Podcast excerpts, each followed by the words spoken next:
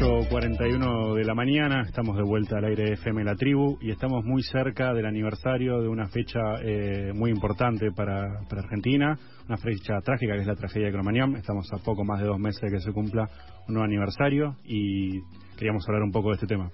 Sí, Nacho, a un año de la media sanción de la ley para expropiar el local en el que funcionaba el boliche de Cromañón, donde 194 personas murieron en diciembre de 2004, por un incendio durante un recital de callejeros para que se convierta en un espacio para la memoria, sobrevivientes y familiares siguen esperando una reglamentación que efectivamente expropie el inmueble y permita la toma de la posesión. Hoy en día Cromañón sigue en manos de Rafael Levy.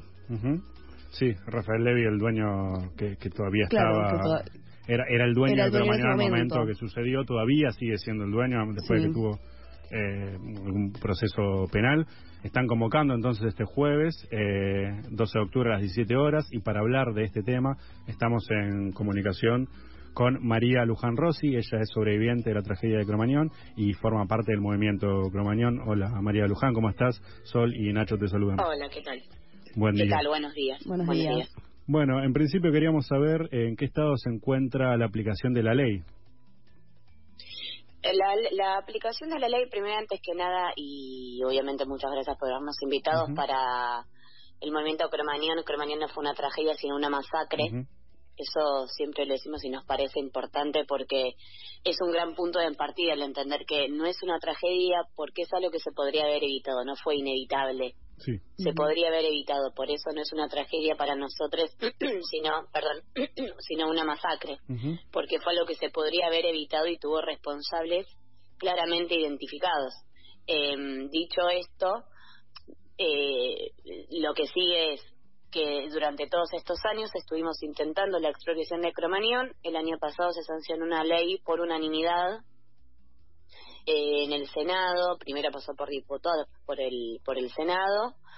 Esa ley lamentablemente todavía no se aplicó, es decir, siempre nosotros decimos, bueno, es como una especie de letra muerta, ¿no? Un papel que no, no nos sirve para nada en tanto y en cuanto el Poder Ejecutivo del gobierno actual, obviamente, eh, no firme el decreto reglamentario. Nosotras y nosotros estamos convocando este jueves primero a las cinco y media para estar en la ronda de Madres de Plaza de Mayo y luego a las 19 horas para hacer un no brindis eh, con intervenciones artísticas, una mesa del no brindis y una conferencia de prensa para seguir un poco manifestando lo que nos está pasando y visibilizándolo. Desde que se sancionó la ley a esta parte, eh, se tienen que cumplir determinados procesos que son propios de los procesos de expropiación. Lamentablemente, la tardanza, la demora de los diferentes estamentos del gobierno para llevar adelante la reglamentación de este decreto hace que a un año todavía no podamos efectivamente ni cazar el lugar ni tomar posesión. Hmm. Para que un lugar se expropie no alcanza con una ley, no alcanza con que levanten la mano y digan estamos de acuerdo. Tiene que haber una tasación. Para que haya una tasación, para que se diga cuánto vale el lugar y para poder tomar posesión efectivamente, estos pasos se tienen que llevar adelante. Pero el Poder Ejecutivo, que es quien tiene que firmar esta reglamentación, no lo está haciendo. Y no solamente que no lo está haciendo, sino que además nos está queriendo dejar afuera en la toma de decisiones con lo que en ese espacio sucede. A todas las organizaciones, las no organizaciones que formamos parte de este proceso de expropiación, y sigo insistiendo con la palabra proceso porque no fue de un día para el otro, mm. sino que fue avanzando en el tiempo. Nos estuvimos reuniendo un montón de veces con la Secretaría de Derechos Humanos eh, para proponer algo que fuera consensuado entre el gobierno y las organizaciones, porque entendemos la importancia del diálogo. Ese decreto, ese perdón, ese proyecto de decreto que fue llevado adelante por las organizaciones junto con la Secretaría de Derechos Humanos, sí. se devolvió en uno de esos pasos con algunas modificaciones. Dentro de esas modificaciones nos sacaban a las organizaciones de la posibilidad de tomar decisiones. Como que no podíamos ni como opinar, decir, bueno, esto no nos gusta, esto no nos gusta, esto nos parece, hacia lo bruto, ¿no? Nos dejaban, digamos, La realidad es que si no podemos participar en la toma de decisiones como víctimas directas de la masacre, entonces no es un espacio colectivo para la memoria. No hay colectivo, no existe la memoria colectiva si las organizaciones de familiares, de víctimas fatales y de sobrevivientes no formamos parte efectivamente en la toma de decisiones de lo que allí suceda. Es ilógico que eso, que eso se dé de esa manera. Bueno, la última modificación de este proyecto de reglamentación la devolvieron sacándonos de la posibilidad de tomar decisiones, de la posibilidad de participar activamente de la porque no es bueno tomo decisiones sobre si me gusta el color y la pared no. Tiene que ver con qué se va a contar cómo se va a contar qué se va a hacer con el espacio cómo construimos el relato cómo... queremos que aparezca la información para que se entienda qué actividades se van a hacer ahí adentro cómo lo abrimos a la comunidad cómo construimos junto con la comunidad esta memoria que es colectiva y estas redes. Cómo, ¿cómo interpretan este estamos eh, exigiendo que la reglamentación se efectivice con las organizaciones pudiendo participar activamente en la toma de decisiones de lo que allí suceda, porque insistimos, si eso no sucede, la memoria no es colectiva. ¿Y cómo interpretan esta falta de voluntad de incorporarlos en el proceso? La verdad es que tenemos muchos puntos de vista, lo que entendemos independientemente de esos puntos de vista es que el Estado no puede seguir demorando, sobre todo, sobre todo en esta época. Ayer tuvimos el debate. Mm. Vimos, creo que la gran parte de la población vio el debate porque nos interesaba en algún punto a ver, qué ofrecían a la televidencia, ¿no? Más allá, insisto, de lo que después cada uno opine sobre el debate. Pero bueno, estamos en una situación en la que claramente no se puede seguir demorando. Podemos pensar en un montón de cosas, independientemente del posicionamiento, en ese sentido, eh, mira, esto tiene que salir, tiene que salir ahora. Estamos a un año de la reglamentación de la ley y todavía no tenemos decreto reglamentario. Tiene que haber una voluntad política clara. La voluntad política clara de un gobierno de los derechos humanos tiene que sí o sí sacar esta reglamentación y la tiene que sacar con las no organizaciones dentro de la toma de decisiones de lo que en el espacio suceda. Por eso es que exigimos que tenga celeridad. ¿Por qué? Porque el proceso de tasación en sí mismo lleva mucho tiempo. Claro. Y, y primero se tiene que tasar para que se tome posesión. Rafael Leí todavía es dueño del lugar y así como hace años atrás tiró a la basura las pertenencias de las pibas y de los pibes, literalmente lo tiró a la basura y lo desapareció.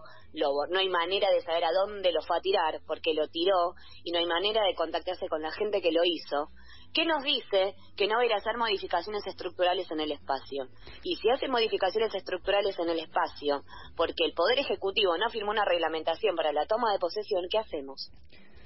Em, ¿Qué hacemos con todo lo que es memoria, con todo lo que es eh, huella, con todo lo que da testimonio de lo que allí sucedió independientemente de la voz de las personas que lamentablemente tuvimos que transitar todo esto. Estamos hablando con María Luján Rossi, que es sobreviviente em, de Cromañón y forma parte del movimiento Cromañón. Te hago una consulta eh, entiendo que en junio entregaron petitorios y cartas a ministros eh, reclamando por esto que, nos decís de mayor celeridad en, el, en este proceso de asociación. Eh, ¿Tuvieron alguna respuesta o siguen sin tener ningún tipo de respuesta sobre esto? La respuesta es estamos trabajando en esto. Ok.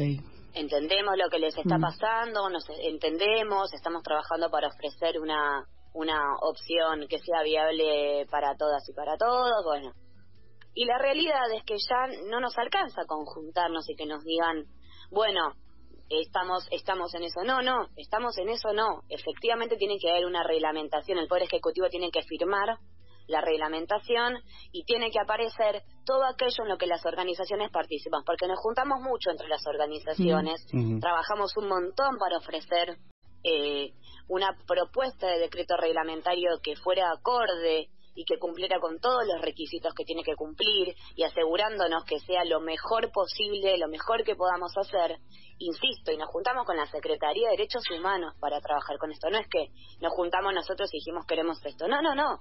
Cumplimos con todos los pasos. Eh, nos juntamos con quien nos teníamos que juntar y sin embargo le siguen dando vueltas al asunto, porque cuando ustedes nos preguntan, pero ¿y por qué deciden esto? Y es una buena pregunta para hacerle al Poder Ejecutivo. Claro. Es una muy buena pregunta para que se le, para que los medios le hagan. ¿Por qué le devolvieron un decreto a las organizaciones donde lo sacan como parte participante y activa del proceso? ¿Nos repetís la convocatoria? Cuando se estuvieron trabajando. Eh, María Luján, eh, tenemos que ir eh, cerrando este espacio. Si nos puedes repetir, por favor, la convocatoria para que escuchen los y las oyentes. El jueves que viene, 17 horas en Plaza de Mayo para acompañar la Ronda de las Madres, 19 horas en Plaza de Mayo para hacer el no cumpleaños. Tendremos la mesa del no brindis, conferencia de prensa a la que están todas y todos invitados eh, y otras intervenciones artísticas, por supuesto, para seguir visibilizando todo esto que nos está pasando. Exigimos eh, la pronta toma de posesión del espacio, la pronta firma de la reglamentación para que se realice la tasación y para que por fin podamos pensar en un espacio colectivo para la memoria. Bueno, ahí pasó María Luján Rossi, te agradecemos muchísimo por tu tiempo. No, al contrario, ustedes por el espacio. Bueno, eh, María Luján Rossi, sobreviviente de la masacre de Cromañón y parte del movimiento Cromañón, estaba recién al aire con nosotros.